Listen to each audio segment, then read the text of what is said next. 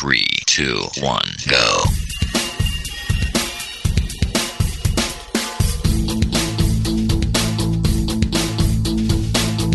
Enredando, la informática que se escucha.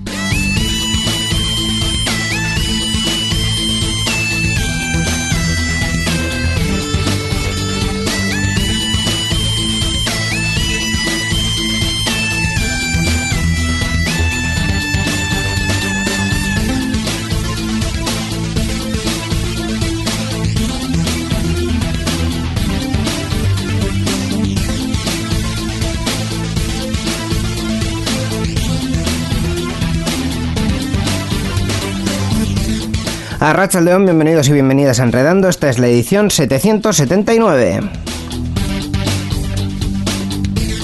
Hacía algo así como dos meses y medio que no decía yo esto, Miquel, la Racha León. Hola, ¿qué tal, Íñigo Sendino? Pues, eh, ya estamos bien. de vuelta de las vacaciones. Octubre, octubre, ya, octubre. Te has, te has demorado mucho en empezar, ¿eh? Nada, como siempre. Bueno. Enredando siempre empiezan las mismas fechas, más o menos. un poquillo perezoso, pero Bueno, en, bueno, cual- bueno. en cualquier caso, efectivamente, ya estamos de vuelta con esta primera edición de la temporada. Hay que pensar que Enredando es el programa veterano. Entonces, a, a- a los mayores hay que tenerles cierta deferencia. Le, le cuesta llegar. En- Enredando es el programa veterano y le cuesta llegar. Así Bien, es. Esta es la conclusión del día de hoy. A partir de aquí ya vais a ver Oye, cómo... se- 779 emisiones, ¿eh? Sí, sí, sí. Se dice pronto, ¿eh? Pero son muchas, ¿eh? Insuperable. Probablemente no haya otro programa en Euskadi Digital que supere este número de ediciones.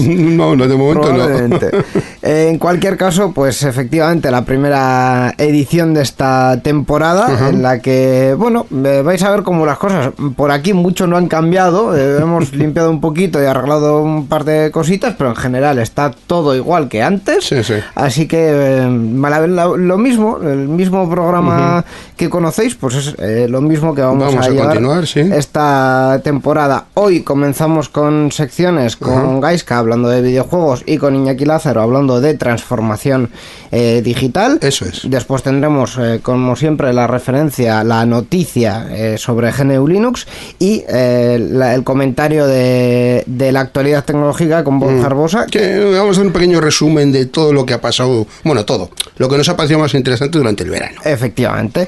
Pues todos estos son los ingredientes que os ofrecemos si queréis acompañarnos durante la próxima hora. Aquí comienza Enredando. Adelante. Participa con nosotros en Enredando. Envía tus mensajes al email oyentes@enredando.net o a través de nuestra página web en www.enredando.net. También estamos en Twitter. Sigue al usuario Enredadores. Esperamos tus comentarios.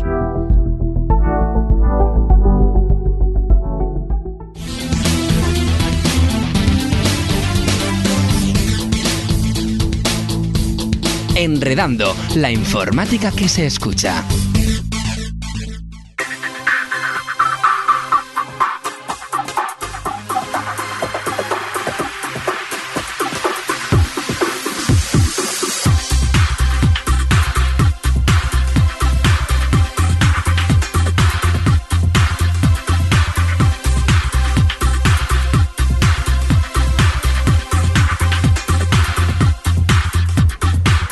Pues estamos dándole comienzo a este primer programa de esta temporada de Enredando. Ajá. Nosotros ya aquí no contamos temporadas porque a saber, ¿no? Buah, ya, ya las que llevamos enredando son muchas temporadas ya. En cambio, eh, el colaborador que tenemos aquí en esta mesa puede contar sus temporadas con los dedos de una mano, aunque ya es el último dedo que le queda. Gaiska Carmona, Rachaldeón. Arrachaldeón, buenas tardes. ¿Qué tal el inicio de la quinta temporada de Gaming Room? Bueno, va, ahí, ahí va, ahí va. Hay que hacerse un poco otra vez a, a lo que es. No es lo mítico de que andar en bici no se te olvida nunca, pero retomarlo te cuesta un poco. Un poco, ¿no? Pues es lo mismo.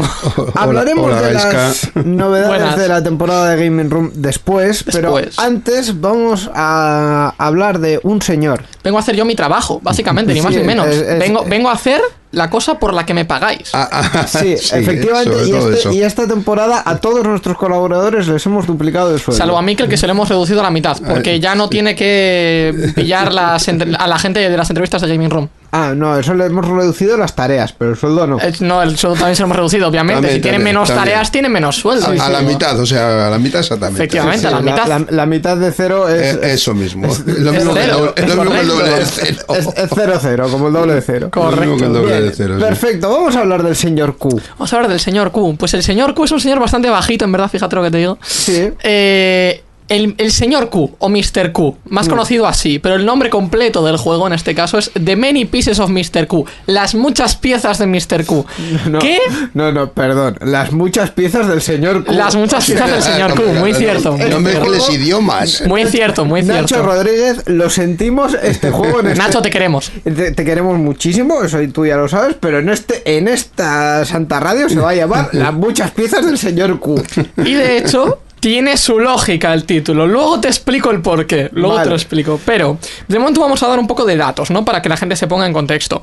The Many Pieces of Mr. Q, las muchas piezas del señor Q. Una aventura point and click con animación 2D dibujada a mano por el maravilloso y fantástico Nacho Rodríguez. ¿Qué significa point and click? Que nosotros clicamos y hacemos cosas. Es así de sencillo. Apuntamos y clicamos. Andas, andas clicando, eh, ejecutas tareas clicando, eh, mueves cosas clicando, todo funciona clicando.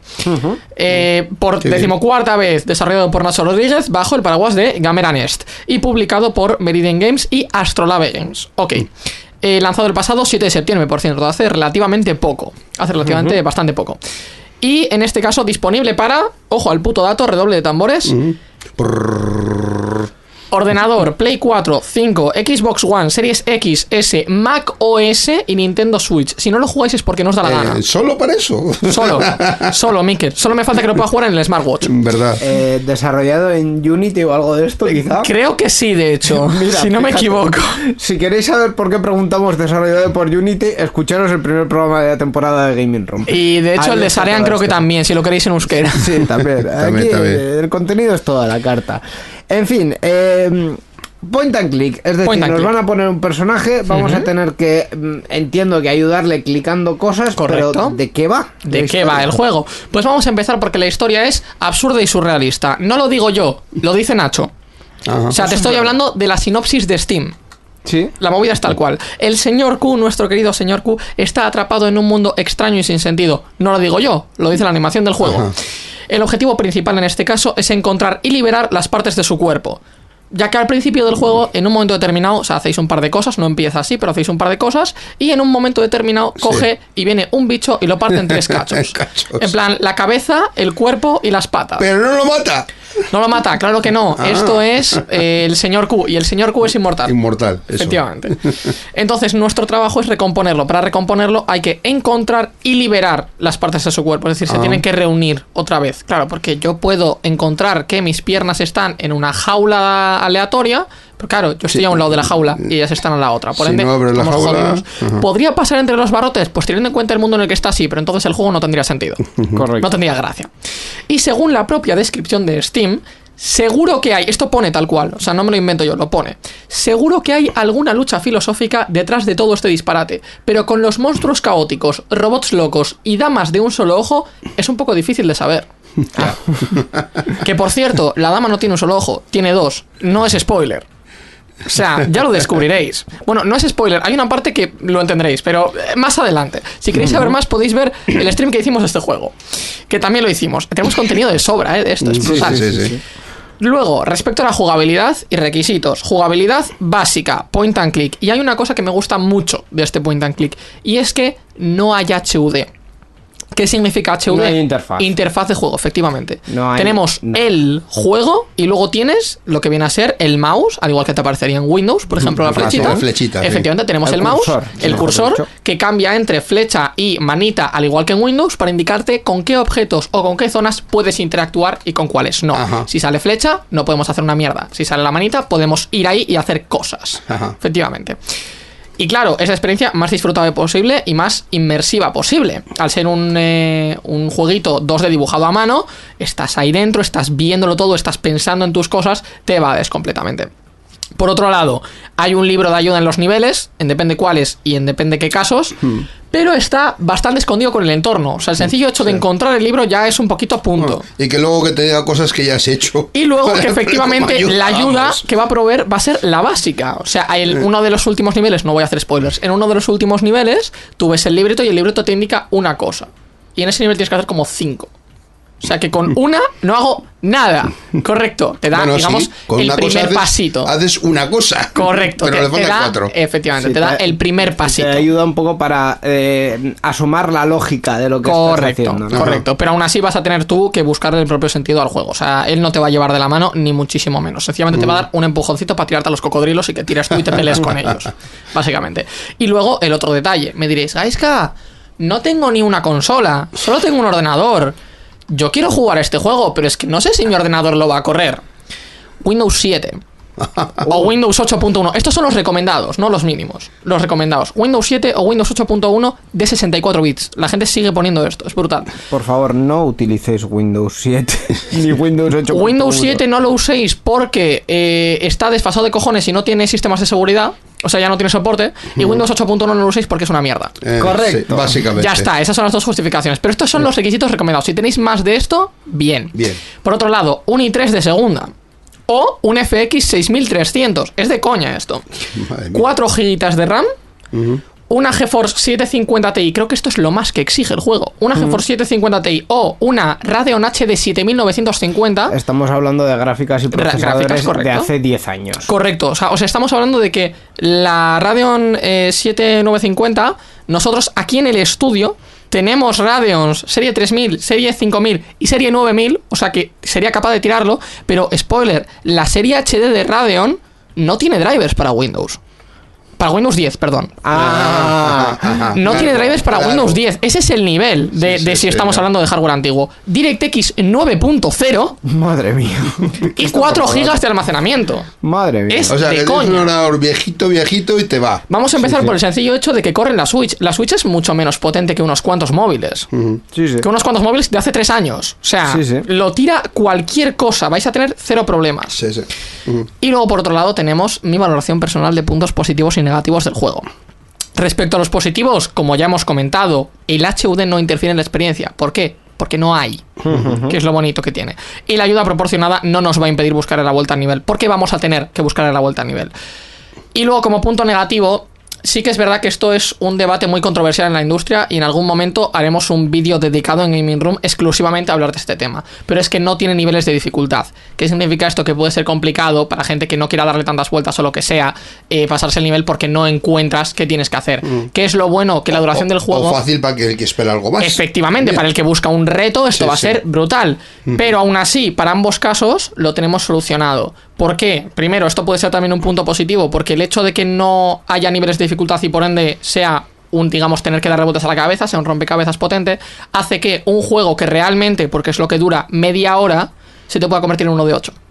lo cual está muy bien. Sí. Y luego, por otro lado, pero Gaiska, a mí se me dan muy mal los puzzles y aún así quiero ver la animación, quiero ver el arte, quiero ver lo bonito que es este juego. Hay walkthroughs ya en YouTube Claro. eh, desde hace bastante tiempo, así que si os quedáis atascados en un punto, vais a YouTube, vais a ese punto determinado, veis qué ha hecho, consejito personal, veis qué ha hecho, pausáis, lo hacéis vosotros y seguís para adelante. Y si hay Sí. otro punto en el que os atascáis, volvéis a buscarlo, hacéis eso y para adelante. Pero por favor, no os pongáis el walkthrough de YouTube y os pongáis a jugar mientras lo estáis viendo, porque entonces no tiene gracia. O sea, que os sirva como ayuda, no como pasaros el juego. Efectivamente. Porque de, de hecho sospecho que mm, uno de estos de los puntos importantes de este juego es eh, El romperte la cabeza. El disfrutar de, De no solo descubrir Efectivamente. no solo de la cosas, parte sí. mecánica, sino también de la parte gráfica. Correcto. O sea, no- Entonces, no cuanto menos tiempo os tiréis en una zona, menos vais a disfrutar esa zona, efectivamente.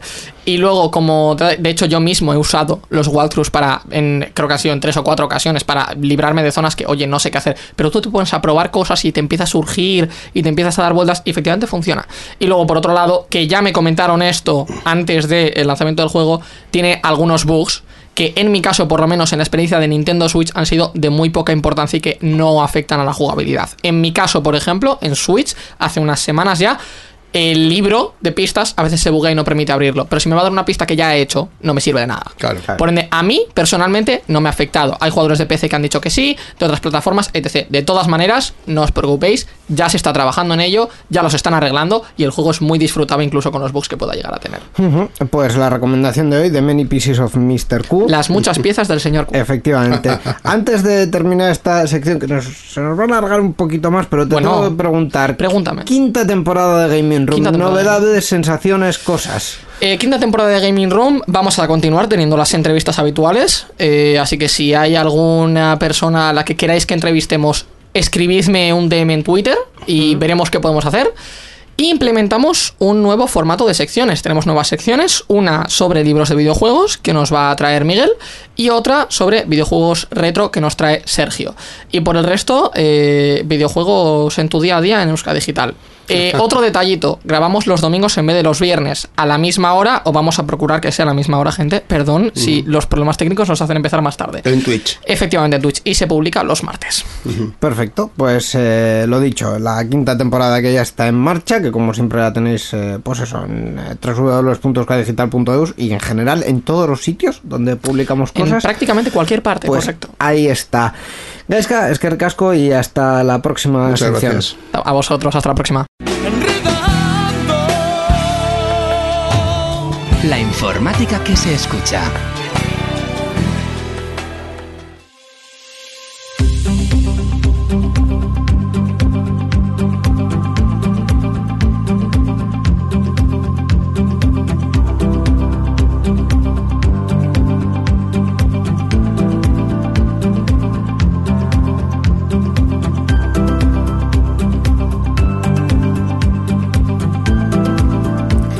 Vamos ya con la segunda sección de este primer programa de la nueva temporada de Enredando. A y transformarnos digitalmente. Transformémonos. Eh, eh, eso es lo que vamos a hacer efectivamente en los próximos minutos. Sí. Vamos a hablar de transformación digital y, bueno, pues de los temas que Iñaki Lázaro con su buen hacer nos quiera, nos quiera traer en esta sección. Eh, Arracha León, Iñaki, bienvenido de nuevo a Enredando. Muy buenas, Arracha León. ¿Qué tal? Hola, Iñaki. Hola, hola de nuevo. Eh, Muy bien, comenzando nueva temporada y con nuevos temas también en esta sección, ¿verdad? Sí, sí, eh, como decís vosotros, hay que transformarse, ¿no? Entonces, eh, los temas también invitan a que hagamos, pues bueno, una transformación sin dejar de lado lo que ya la semana, lo que ya en la temporada anterior, ¿no? Lo que ya hace unos cuantos programas hablamos sobre eh, aspectos de utilidad para las personas, para las empresas, en esto que tanto se habla de la transformación digital.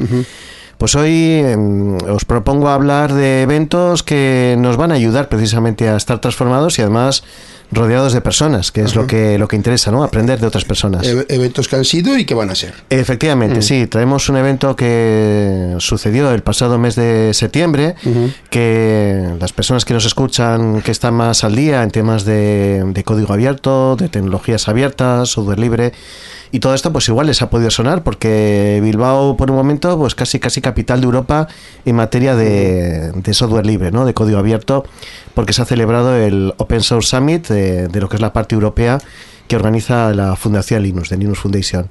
Y bueno, pues un evento que ha merecido mucho la pena. Es un evento que quizás mediáticamente entre, pues como suele ser habitual, ¿no? Con la tecnología, los medios de comunicación que llamamos convencionales no han hablado demasiado de ello, pero ha habido Sí. ponentes de un nivel muy grande, tecnologías, pues yo creo que de, de impacto en todo lo que tiene que ver con el mundo tecnológico, desde el, pues el mundo cloud, de tecnologías en la nube, desde lo que pueden ser nuevas tendencias en programación, siempre basadas en código abierto. También la propia administración pública ha estado presente, porque no olvidemos que mm, lo que hace unos años, pues quizás sea más dificultoso encontrar administración pública, ayuntamientos, Sí, sí, sí. diputaciones, gobiernos, etcétera, que se sumasen a la contratación de empresas que utilizan software libre, pues ahora por todo lo que es la reutilización y todo lo que ello implica, cada vez más se están sumando y bueno, pues también han tenido presencia el pasado mes de septiembre en lo que ha sido el Open Source Summit Europe. Y ya digo, Bilbao que sigue el testigo de otros eventos que también aquí en Euska Digital, en su momento hablamos de ellos, como la LibreCon, ¿verdad? Que, Sí, que, también bueno, estuvimos por allí, sí. Efectivamente, que han sido unas cuantas ediciones. De hecho, la mayoría de los LibreCon que se han celebrado en en estado han sido en Bilbao, la inmensa Sí. mayoría. Y ahora hemos tenido la suerte pues, de haber tenido muy cerquita este Open Source Summit, que como digo, pues muchas tecnologías, muchas empresas punteras, pues por mencionar alguna, pues de la talla de Google a nivel mundial, Fujitsu, la japonesa, OpenEuler, Huawei, la empresa china, bueno, pues muchísimas, muchísimas empresas. Incluso Microsoft. Incluso Microsoft. ha hecho alguna Cool. charla, algún, Qué curioso, de ¿no? Microsoft y todo, sí, sí. Curioso en, una- en un evento de software Sí, libre, sí, ¿no? el, el Microsoft. Tema, el tema con Microsoft y el software libre ha cambiado mucho los últimos Ha años. cambiado mucho, claro. Bueno, si, bueno. si hablamos de Red Hat, hablamos de SUSE, pues no nos sorprende nada porque, bueno, pues tiene Sí. distribuciones GNU Linux, eh, otras empresas como Google que también han acostumbrado a liberar pues ciertas tecnologías, Sí, ¿no? sí. Pues desde Android a otras muchísimas, pero efectivamente la presencia de Microsoft puede resultar un tanto llamativa, pero bueno, también es cierto que Microsoft ha comprado algunas empresas o se ha sumado a ciertas tecnologías que vienen de ese ámbito de open source y, y ahí la, la tenemos, ¿no? Algo parecido le sucedió también a Adobe, ¿no? Cuando, cuando compró esta empresa de, mm, de código abierto, de bueno, empresa del grupo de código abierto que, que se dedica a desarrollos de de e-commerce y hace unos cuantos años que la, que la adquirió y que, bueno, pues que también Adobe tiene parte de sus códigos en GitHub y en otros, digamos, entornos abiertos y, y la verdad es que sí, que, que cada vez llama más la atención, ¿no? Como comenta Íñigo, pues que, que Microsoft tenga presencia en estos foros y parece que esto no es una excepción, ¿no? Que, que va a seguir en marcha y, y nos seguirá sorprendiendo durante un tiempo y luego ya pues diremos que aquí todo el mundo se ha sumado al, al código abierto, todo el mundo se suma al software libre mayor o menor medida y, y no sé cuándo veremos un Windows que le compita a. Linux como código abierto, ¿no? Ya, ya veremos, ya veremos. Eso igual no está, no está tan cerca. No creo yo que esté en los planes, ¿no? Pues eh, en cualquier caso, un evento que también eh, nos apuntamos para las próximas ediciones, el Open Source Summit Europe, que este año se ha celebrado en Bilbao, que al ser un evento quizá un poco más especializado, pues no tiene tanta cabida en los medios de comunicación, pero que también nos pone un poco eh, a- a Bilbao en concreto como referente en, en temas de software libre. Sí, sí, la verdad es que bueno, que hay ciudades muchísimo más grandes en Europa que lo que es Bilbao y que hayan elegido esta ciudad, Bilbao, como punto neurálgico en Europa de, de código abierto, pues eh, la verdad es que es, Bien, bien. es- es- es bueno, ¿no? Y a- a, mí me sorprendió personalmente que cuando, por ejemplo, fui al al stand de entrada en acreditaciones, la persona que estaba ahí, que llevaba un logotipo de Google, supongo que trabajaría para la empresa Google, no sabía nada de castellano, ni evidentemente euskera, o sea, tienes que acreditarte en inglés y, y digamos que el idioma oficial del evento ha sido el inglés, aunque por supuesto que soy hablar castellano, eh, mayoritariamente español el idioma principal, pero sí, sí que había personas que habían venido de, digamos, lugares ciertamente lejanos. Eh, me digo, de hecho, este mismo evento también se celebra en Japón, en otros lugares del mundo, en América. Y bueno, pues, eh, pues merece mucho la pena el mencionarlo y, y tomar nota de ello. Vamos a hablar ahora entonces del evento del futuro y hablando de transformación, pues de un evento que efectivamente lleva la transformación digital en el nombre. Sí, es un evento de, de transformación digital, concretamente es un foro, foro de transformación digital, y que el 24 de octubre tiene un nombre específico que son Nuevos Caminos Digitales de la Cultura. Entonces el nombre ya nos va encaminando a que vamos a tratar temas relacionados con el mundo de la cultura desde el punto de vista eh, tecnológico, ¿no? No solamente pues hablar de teatro, cine, arte, museos y muchísimas, muchísimas disciplinas artísticas, sino que ver ese aire tecnológico que está haciendo que también, bueno, pues poco a poco vayan actualizándose y, bueno, pues vayan ofreciendo otro tipo de cosas, ¿no? Otro tipo también de, de alianzas, ¿no? Un poco, nosotros cuando hablamos de este evento, porque detrás de este evento está la, la asociación One, y solemos decir que es un poco de conexiones improbables, ¿no? Pues encontrar a alguien de bellas artes con alguien de tecnología, con alguien, evidentemente, de, de la cultura, desarrollo artístico, con alguien incluso de la economía, del derecho, es decir, conexiones que en un foro especializado igual no vamos a poder Sí, encontrar, sí, pero sí. en este tipo de eventos es posible, ¿no? Y un punto de conferencias, un punto de networking. Y bueno, pues ahí, ahí estaremos. Además, yo creo que, que en tu caso, Íñigo, de forma activa. Eh, Miquel, también te esperamos ver como, Sí. como oyente, Me- como audiencia. Me daré una vueltita por una vuelta, sí, hay sí, que irse hasta Urduliz, eh, Sí. pero bueno, eh, está muy bien comunicado por transporte público en el metro de Bilbao, Sí. comunica perfectamente con 42 Urduliz, que para quien no conozca este espacio, eh, es una unión entre lo que es eh, Diputación Foral de Vizcaya y Fundación Telefónica, y es un entorno pues como muy característico para aprender programación, aprender ciberseguridad, inteligencia artificial, la verdad es que merece mucho la pena y ya no solamente por el potencial que tiene este evento del Foro de Transformación Digital, de nuevos caminos hacia la cultura, nuevos caminos tecnológicos y digitales a la cultura, sino por el hecho de que nos ofrecerá una visita eh, libre, abierta, al que quiera conocer el, el espacio que tiene en este lugar eh, 42 Urduliz, eh, digo, la Fundación Telefónica y Diputación Foral de Vizcaya. Es un evento completamente gratuito, completamente libre que habrá que poner foro transformación digital pues cuando se acerquen unos días, 5 o 10 días para, para su celebración, para poderse apuntar a través de Eventbrite. Es le digo, totalmente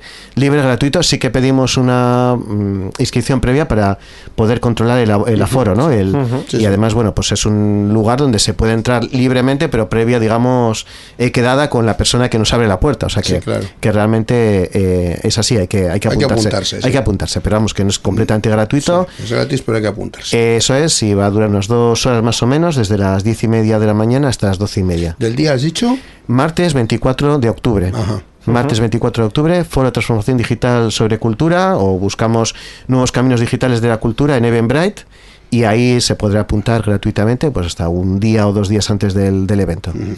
Un evento que va a tener formato de mesa redonda, ¿verdad? Como has Sí, comentado. sí, sí. eh, tiene formato mesa redonda, formato de conferencias, formato de networking y además, bueno, pues con la novedad de que al hacerse en el 42 Surduliz, pues bueno, el, equipo de, de- de este lugar nos ofrece una visita guiada pues para que conozcamos qué hacen, eh, cómo aprenden las personas que quieran eh, programación. También es un lugar, un espacio gratuito, pero bueno, también hay que apuntarse, hay que hacer unas pruebas para poder hacer estos cursos y este aprendizaje de, de programación. La verdad es que es mm, por lo menos a mí me parece bastante novedoso cómo, cómo lo utilizan. Hay otras ciudades en el mundo que también utilizan la, la metodología 42, Madrid, Barcelona, Málaga, París, que es el punto, digamos, de origen.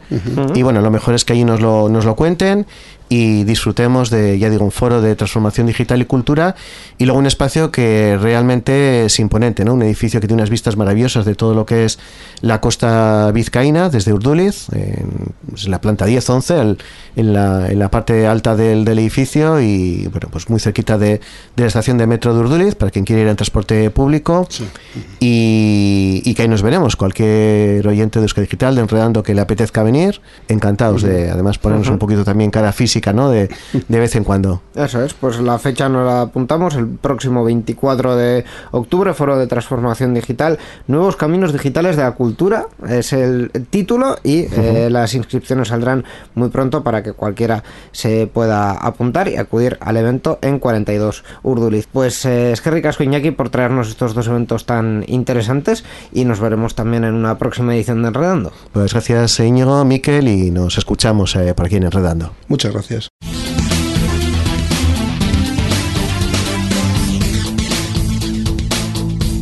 Enredando, la informática que se escucha.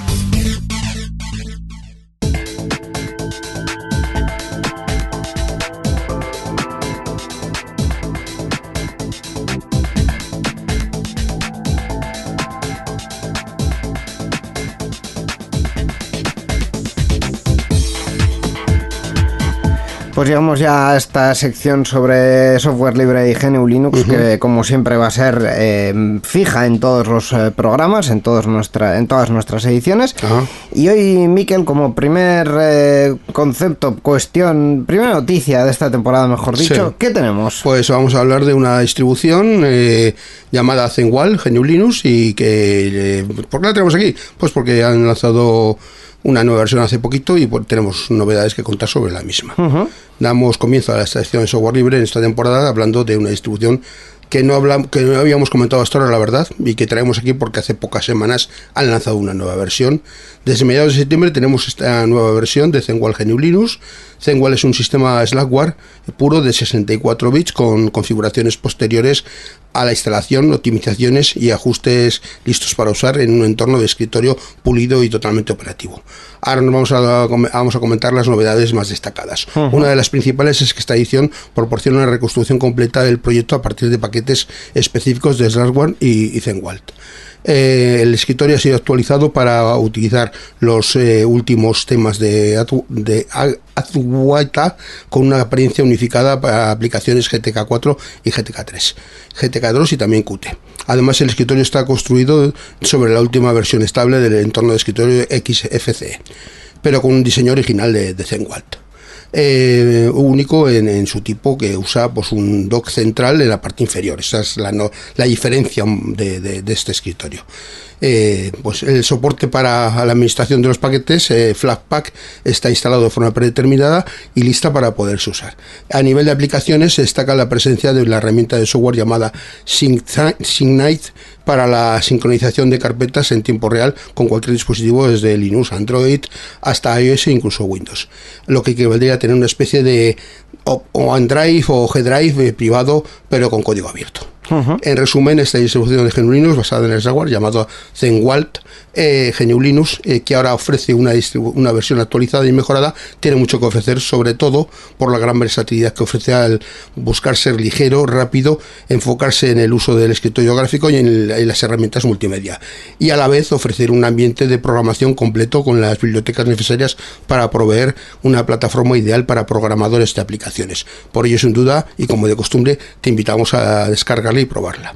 Eh, para ello, pues puedes visitar la web oficial de este proyecto y la dirección es www.zenwal.org. Eh, voy a letrearlo, es E Z-E-N-W-A-L-K.org. Ujú, El, el paseo del Zen, el camino. Bueno, sí, el paseo del Sí, Zen. se- paseos, se igual caminar, sí. Sí. Igual que de caminar en inglés. Efectivamente. Eh, nombre un poco pretencioso, pero distribución que puede ser. Intentan llamar la atención con el nombre, yo creo también un poquito. Efectivamente, Mm. puede ser muy interesante. Y como siempre, esta sección de software libre y de GNU Linux nos, lleva, nos llega gracias al club. Eh, Esta noticia, por supuesto, va a estar en la página web del club. ¿Qué es el club? El club es la Asociación de Vizcaya de Usuarios de GNU Linux que se dedica a promover el uso de software libre tanto en el ámbito público como en las empresas y usuarios particulares. Ya hemos hablado de la página web. Vamos a decir la dirección www.club.bit glv.bit latina z. informática que se escucha.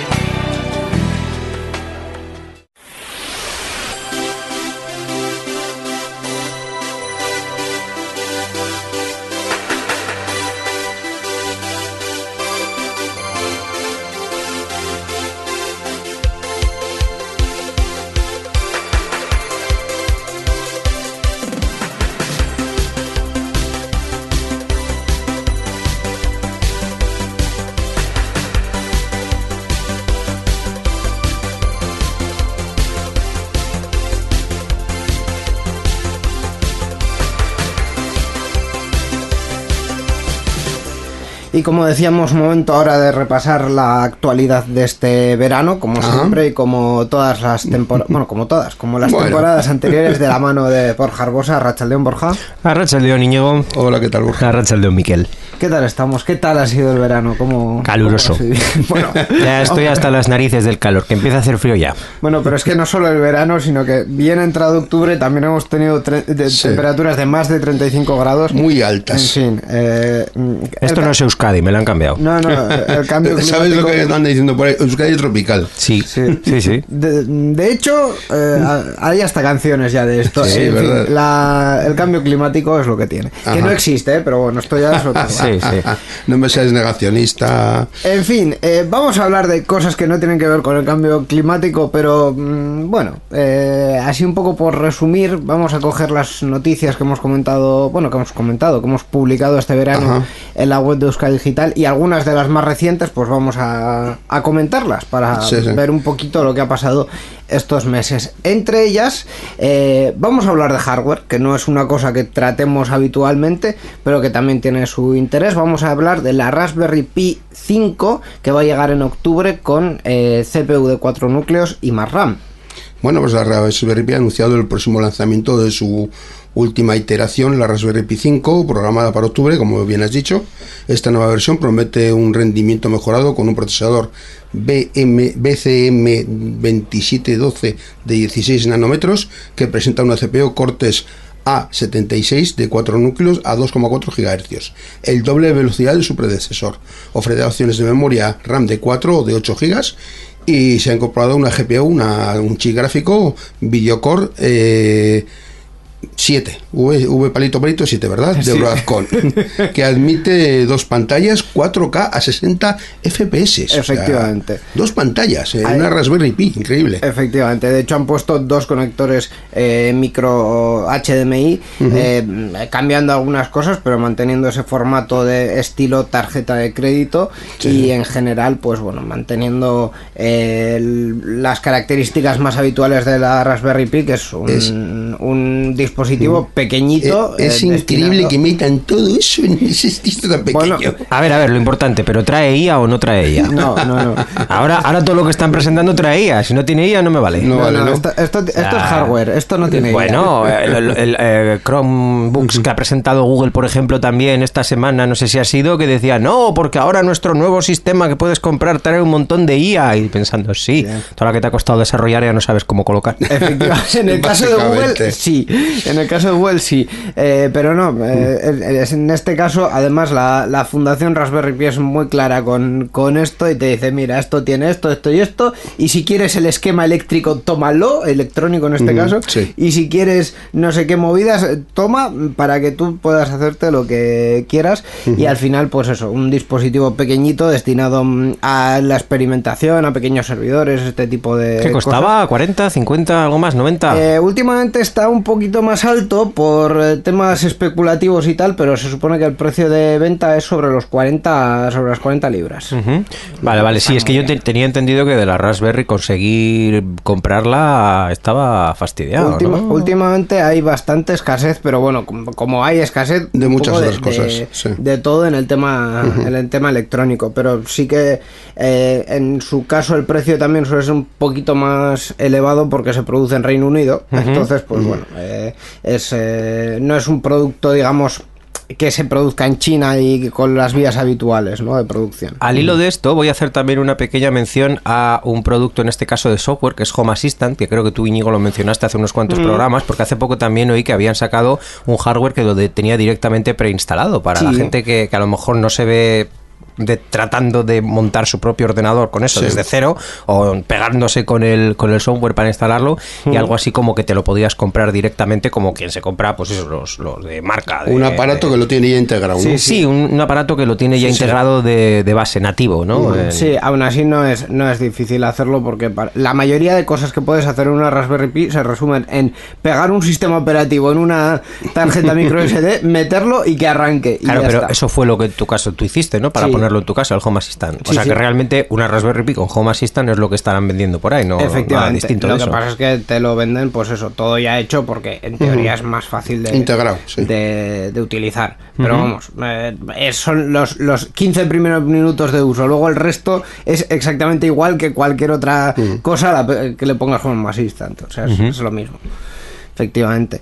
Eh, en fin, eh, he de deciros de hecho que, que los últimos meses he adquirido varias Raspberry Pi que estoy usando para varias cosas y son bastante sencillas de, de utilizar y me están sirviendo bastante bien. O sea, funciona que- como un ordenador al uso. Tú solo conectas a unos periféricos y a una pantalla Sí. y tiras para adelante. Efectivamente, Sí. lo, que, lo que pasa es que hay que tener en cuenta que la capacidad es la que es, a Sí, nivel claro. de procesamiento y tal, y sobre todo si ya te vas a modelos más, eh, un poco más antiguos como la Raspberry Pi 3, pues por muy 3 mm, que sea, pues todavía... Necesitará un sistema operativo dedicado, supongo. No le puedes meter sé, Windows a cañón. Le, puede- le puedes meter una versión de Windows, pero no. eh, No, un. Windows normal, un Windows No, eh, no, eh, especialmente diseñado para ella, sí. Así que sí. Pero bueno, mejor meterle un, un Linux y- Mucho y mejor, incluso el efectivamente. sistema propio de ellos que está basado también en Linux, ¿no? Pero- Efectivamente. Así que, eh, en fin, eh, si estáis pensando en algún proyecto pequeñito, pues eh, la Raspberry Pi 5 está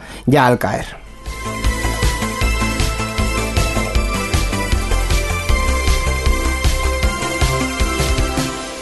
Vamos a contar otras cuestiones también relacionadas con hardware, pero que la solución no ha sido exactamente el hardware, sino el software, eh, porque ha habido una movida con el iPhone 12. Y tú me preguntarás, Borja, ¿el iPhone 12 es de hace tres generaciones? Y yo te diré, sí, pero es que resulta que ahora ha habido mm, eh, pues eh, una agencia francesa, tenían que ser los franceses, que han descubierto eh, movidas con la radiación del iPhone 12. y Pensaba que parece te habías que equivocado con el número. Digo, si es que el que no, habrá no, sacado. no. De hecho, el 12. esta, de hecho, esta noticia es de verano y mm, de verdad yo estuve como tres días pensando, esto se han equivocado, hasta que lo vi en todos los medios y dije, vale, sí, es eh, correcto. Cuéntanos, Miquel. Bueno, pues eh, por este motivo que comentabas, Apple ha realizado una actualización de software para abordar el problema de radiación detectado en el iPhone 12 en Francia. Las autoridades francesas, tras pruebas realizadas por la Agencia Nacional de Frecuencias, encontraron que el dispositivo superaba los límites permitidos en una prueba de contacto físico con el cuerpo humano. Aunque Apple sostiene que esto se debe a protocolos de prueba específicos utilizados en Francia y no representa un problema de seguridad, el gobierno francés retiró el iPhone 12 del mercado en el, en el país. Pero lo retiró durante nada, 3-4 días hasta que Apple le dijo, tranquilos, que vamos a actualizar el software. Sí. Y ya está. O sea, ha sido un poco polémica de baratillo que surgió eh, unos días antes de que se presentase el nuevo iPhone 15 y eh, los nuevos AirPods y tal. Mm, No, no, no- no entendí yo muy bien por qué. O sea, ¿por qué quiero decir? ¿Por qué ahora los franceses se ponen a analizar la emisión, las emisiones de un móvil de hace tres años, que está a punto de terminar su comercialización? Lo que yo no entiendo es cómo la emisión, según de- te has dicho, Miquel, de radiación de un teléfono móvil se puede arreglar con una actualización en la nube de un software. Muy, fácil. Eh, tú le dices al, Limitas, eh. al móvil que, que emita menos. Ya está. Ya, con el programa justo. Como, como lo de las emisiones de los coches, solo que en este caso arreglado con una actualización on the go. Eh, sí que es cierto que las, las no antenas. Y el hardware que tienen los móviles, eh, si los eh, si te pasas un poco de la, o sea, si configuras la programación para eh, forzar los chips, sí que pueden emitir más de sus especificaciones, porque todo lo que está dentro Sí. del móvil está diseñado con unos rangos. Sí, tiene un Entonces, rango entre un mínimo y un ya, máximo. pues sí. puede, puede ser que tú le puedas decir a un móvil que emita al doble de la potencia que tiene eh, limitada máxima. Sí, pero eso no debería ser un problema y en ningún caso estamos hablando de que haya habido ningún caso grave. Las ondas que se utilizan Además, en los móviles lo que hacen es calentar y poco más. Sí, debes eh, pasar por el límite muy poquito, además. O sea, Sí. no, no es que se pase un montón, o sea, está justo y rozando. Realmente lo importante de, de este verano con Apple ha sido que mm, eh, lo han presentado como la gran novedad, pero como la Unión Europea les ha obligado a poner eh, USB-C en sus iPhones, lo han puesto en sus iPhones, en los auriculares y creo que el cable del nuevo Apple Watch también es USB-C y ya está, y el resto de, Para de cargarlo con- cuestiones... sí. Me imagino la campaña publicitaria. Nuevo iPhone, ahora con menos radiación. Ya le hemos quitado la radio, pues le quitamos la radiación.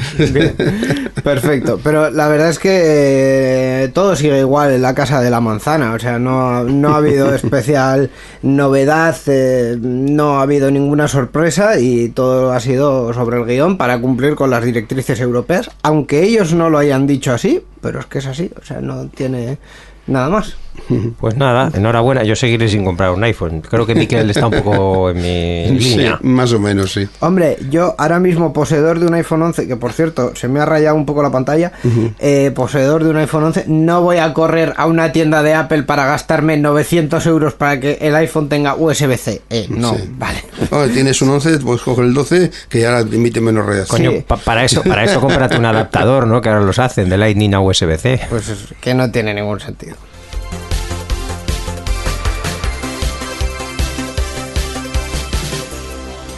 Otros que se van a dedicar a cumplir la ley, pero a rajatabla. Además, esto me recuerda a cierta empresa que no voy a mencionar, pero bueno. Eh, otros que se van a dedicar a cumplir la ley y que las evidencias parece que apuntan a ello. De momento, siendo todo esto un mm, rumor, es WhatsApp que está preparando su software para ser interoperable y cumplir con la ley de mercados digitales que pone una cosa que yo no la entiendo, pero bueno, primero vamos a hablar de WhatsApp. WhatsApp está trabajando en la interoperabilidad con otras plataformas como Signal y Telegram, permitiendo a los usuarios comunicarse con personas de estas aplicaciones sin requerir una cuenta de meta. Esto responde a las obligaciones establecidas por la Ley de Mercados Digitales, que busca regular, busca regular a las empresas tecnológicas consideradas controladoras eh, o bueno palabra. Controladoras. Controladoras para promover una competencia justa en el sector digital. Esta función, descubierta en la última actualización beta de WhatsApp para Android, introduce la opción de Third Party Chats, chats de terceros, lo que facilitará la comunicación entre distintas plataformas. La verdad es que en Enredando creo que no tanto como en Sarean Sear, porque en Sarean Sear sí hemos hablado un par de veces de la ley de mercados digitales, en Enredando creo que no tanto, pero a mí me sigue despistando mucho eh, la pretensión, que puede llegar a ser una pretensión lógica, pero la pretensión de la Unión Europea de hacer que las, em, las aplicaciones de mensajería funcionen entre sí. Es decir, mm, técnicamente es posible y ahí está la tecnología ahí para ello, pero mm, no le encuentro el sentido porque ninguna de ellas requiere un registro, ninguna de ellas viene normalmente en, en los móviles, igual en Android sí, pero en los iPhone no, no, no, ni viene ni WhatsApp, ni Telegram, ni ninguna de estas. Entonces, ¿cuál es el propósito? Que no Mm, tengas que evitar dominios de mercado. Sí. Es decir, todos hemos hablado desde hace muchísimos años, desde que Telegram, que yo creo que es la aplicación por antonomasia que, que nosotros hemos eh, gustado de utilizar Sí. a nivel particular, pero que no ha conseguido el auge que ha tenido en cuanto a nivel de usuarios y uso en nuestros círculos no tan cercanos que tiene WhatsApp. Sí. Y sin embargo, nosotros, en opinión personal, o al menos la mía, igual no sé si estáis de acuerdo, consideramos bastante más completo a Telegram que a WhatsApp. Mucho más con- con funcional. diferencia. mm, WhatsApp siempre va por a, a remolque Efectivamente, de, de- lo de que hace- y sin Telegram, embargo- le cuando lo hace, termina haciéndolo muchas veces, es. pero muchísimo tiempo después. Y sin embargo, cuando hacemos cuáles testigos de Jehová, del testigos del Telegram con nuestros amigos y les decimos, eh, prueba Telegram, que no sé qué, no sé cuál, la mayoría, el que lo acaba probando, hay gente que no lo acaba probando, pero el que lo acaba probando te acaba diciendo, sí, pero aquí no está la gente con la que hablo. ¿Qué les impide utilizar Telegram? Que ahí no está la gente con la que hablan. Claro. Entonces, eso al final es la pescadilla que se muerde la cola. La gente no abandona el barco de eh, WhatsApp, que puede ser lo mismo, por ejemplo, para ahora llamado X. ya sabéis de quién hablo. El señor X. Señor X. Podemos empezar a usar eso. Bien, eh, con el señor X y sus alternativas. La gente, ¿por qué no está utilizando las alternativas y no para de rajar del señor X? Porque todo el mundo todavía sigue con el señor X. Y tú quieres hablar con la gente. Entonces, hasta luego. Claro, pero a mí la, la- la cuestión que me despista en este caso concreto en las aplicaciones de mensajería es eh, esto no va a conseguir que la gente vaya a otras aplicaciones en, en su mayoría no, no se va a conseguir porque apenas mm, son capaces de utilizar WhatsApp como para utilizar otras cosas. Es decir, esto va a ir en favor de, por ejemplo, nosotros tres, que no somos nada representativos, que estamos sentados en esta mesa y utilizamos Telegram para mm, coger y decir, mira, me desinstalo de una puñetera vez WhatsApp porque el que me vaya a escribir en WhatsApp mm, Ya me me va a llegar llega. el mensaje a Telegram. Y yo creo que también elimina un pequeño muro de resistencia mental que es importante a la hora de cambiarte. Porque a lo mejor te puede gustar Telegram, imagínate que lo has probado y tal, pero ya de entrada, una vez que has entrado en la aplicación, te tira para atrás el hecho de que solo tengas 40 contactos. Y los otros, yo qué sé, 60 o, o 80 o, o 100, ni los encuentres, ni tengas, ni sabes, ni te escriben. Y evidentemente tengas que estar utilizando las dos aplicaciones en paralelo por lo mismo, con lo Sí. que ello supone. Entonces, yo creo que por un lado elimina ese muro de resistencia de si te quieres cambiar y segundo, mm, ya solo el hecho de no tener que utilizar dos o tres a la vez, sino únicamente la que tú prefieras y se comunica con el resto, pues sí, pues yo creo que, que no está mal a la hora de fomentar la libre competencia. Simplemente es colocarte en la misma posición y que la gente te elijas por lo que haces, no por lo que eres. Me acabo de acordar de un meme buenísimo y con esto podemos acabar el análisis de esta noticia eh, de, de un, de un, eh, humorista americano diciendo en la Unión Europea sí que tienen problemas del primer mundo porque fijaros nosotros estamos aquí debatiendo que si la sanidad pública o no que si la gente se nos muere porque no tiene seguro que si eh, una vez más casi tenemos que cerrar el gobierno porque no hay para financiarlo porque mm, nuestras instituciones están mal diseñadas y corruptas y en la Unión Europea se están dedicando a pensar por qué mi móvil no tiene USB-C, eh, por qué tengo que eh, instalarme dos aplicaciones de mensajería. O sea, es todo- es que No, no soluciona esto la vida de nadie. ¿no? Habría que contarle a ese señor que a las puertas de Europa hay una guerra, pero bueno. Eso a lo mejor ellos no lo tienen. Lo obvian, lo Ni lo ha habido nunca en la historia, hasta desde hace 200 años. Eh, detallitos, esos son detallitos para ellos.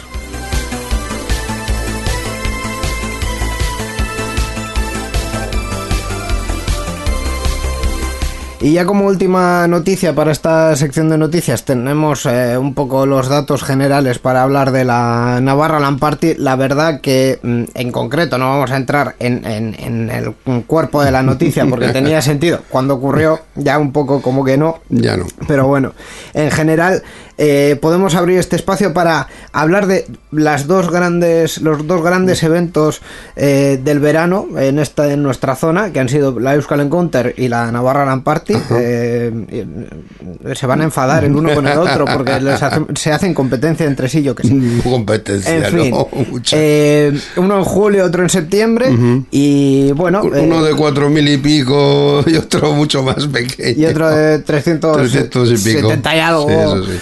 Eh, bueno, pues eh, dos eventos que son muy parecidos pero muy distintos y que en- entre los tres hemos estado en los dos. Sí, Eh, bueno. Borja está como, sí, bueno, yo estuve como una tarde en la Euskal Encounter. Mayormente. Pero sí. bueno. Vosotros estuvisteis en la Euskal todo el fin de semana, todo, Sí. todo el tiempo Bueno, que duró, vamos, no voy a decir fin de fin de semana. semana, sí. Efectivamente, Sí. todo el evento en Sí. Y tú, Iño, fue el único que tuviste en la Navar.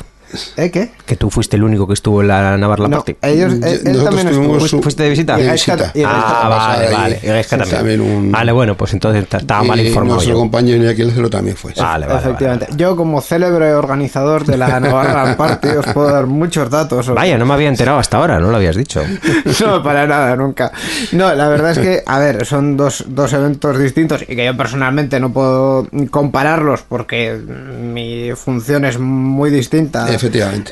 En, en ambos eventos, pero sí que son eh, pues eh, dos eventos que tienen su cosilla especial cada uno, ¿no? Uno es el tamaño y el mm, todo grande y a lo grande y todo muy grande, aunque es más pequeño que otros años, porque por ejemplo la zona en la que más estuvo Borja, en la que exclusivamente estuvo Borja, mejor dicho, que fue la Opengune, eh, no ha aumentado con respecto al año pasado, no ha aumentado significativamente. Eh, pero bueno, eh, los participantes sí que han aumentado un poquito, pero tampoco mucho. Estamos ahí en los niveles de 2010, 2011, eh, con expectativas de recuperar. Eh, pero también os digo que mm, si hay que recuperar a costa de lo que se ganaron usuarios en 2012, 2013, 2014, yo prefiero que no.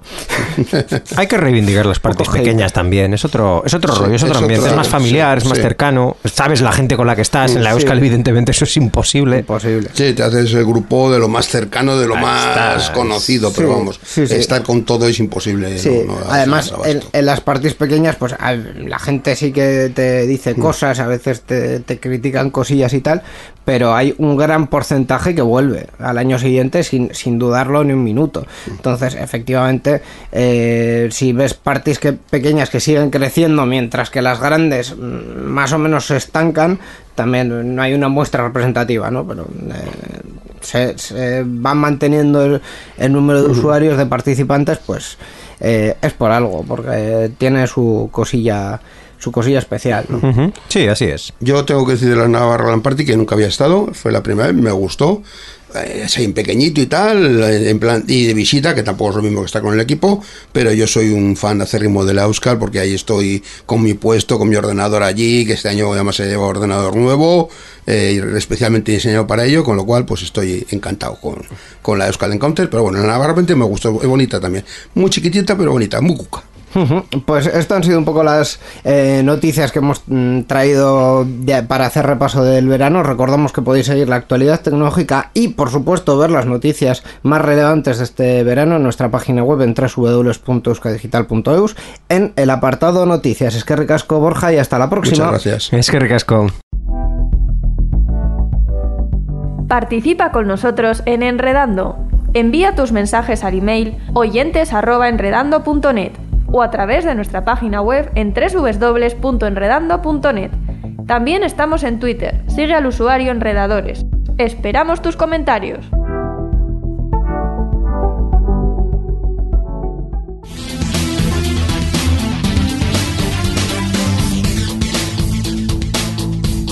Enredando, la informática que se escucha.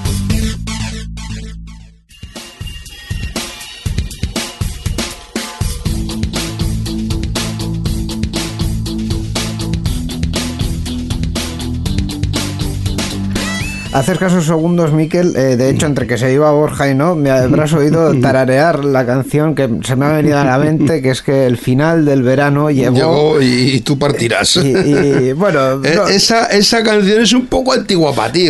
Para mí todavía incluso y más para ti todavía, vamos, un, no sé. un poco, un poco, pero bueno. Eh, El dúo dinamítico, digo dinámico. Eh, en cualquier caso, el final del verano llegó, el final de este programa también. También, también. eh, pero no significa que partamos, sino que volveremos. Volveremos. En dos eh, semanas con otra edición de Enredando, con más eh, actualidad, con otras eh, secciones. Nos quedan otras dos por estrenar esta temporada. Ajá. Así que, bueno, estrenar, estrenar. Sí, por, por volver- Reestrenar. por volver a poner en marcha. Así Sí. que eso ya será en el próximo programa. Mientras, pues lo que nos falta es mencionar el track, el que ya está sonando por aquí detrás, que es de esta de este año. De de- este año, de la party de la Euskal de este año. Efectivamente, Eh, la canción es Made in Earth, el autor es Chip y ya está sonando para despedir este programa de Enredando. Lo dicho, en 15 días, más tecnología aquí en Enredando. Hasta la próxima, Agur. Agur.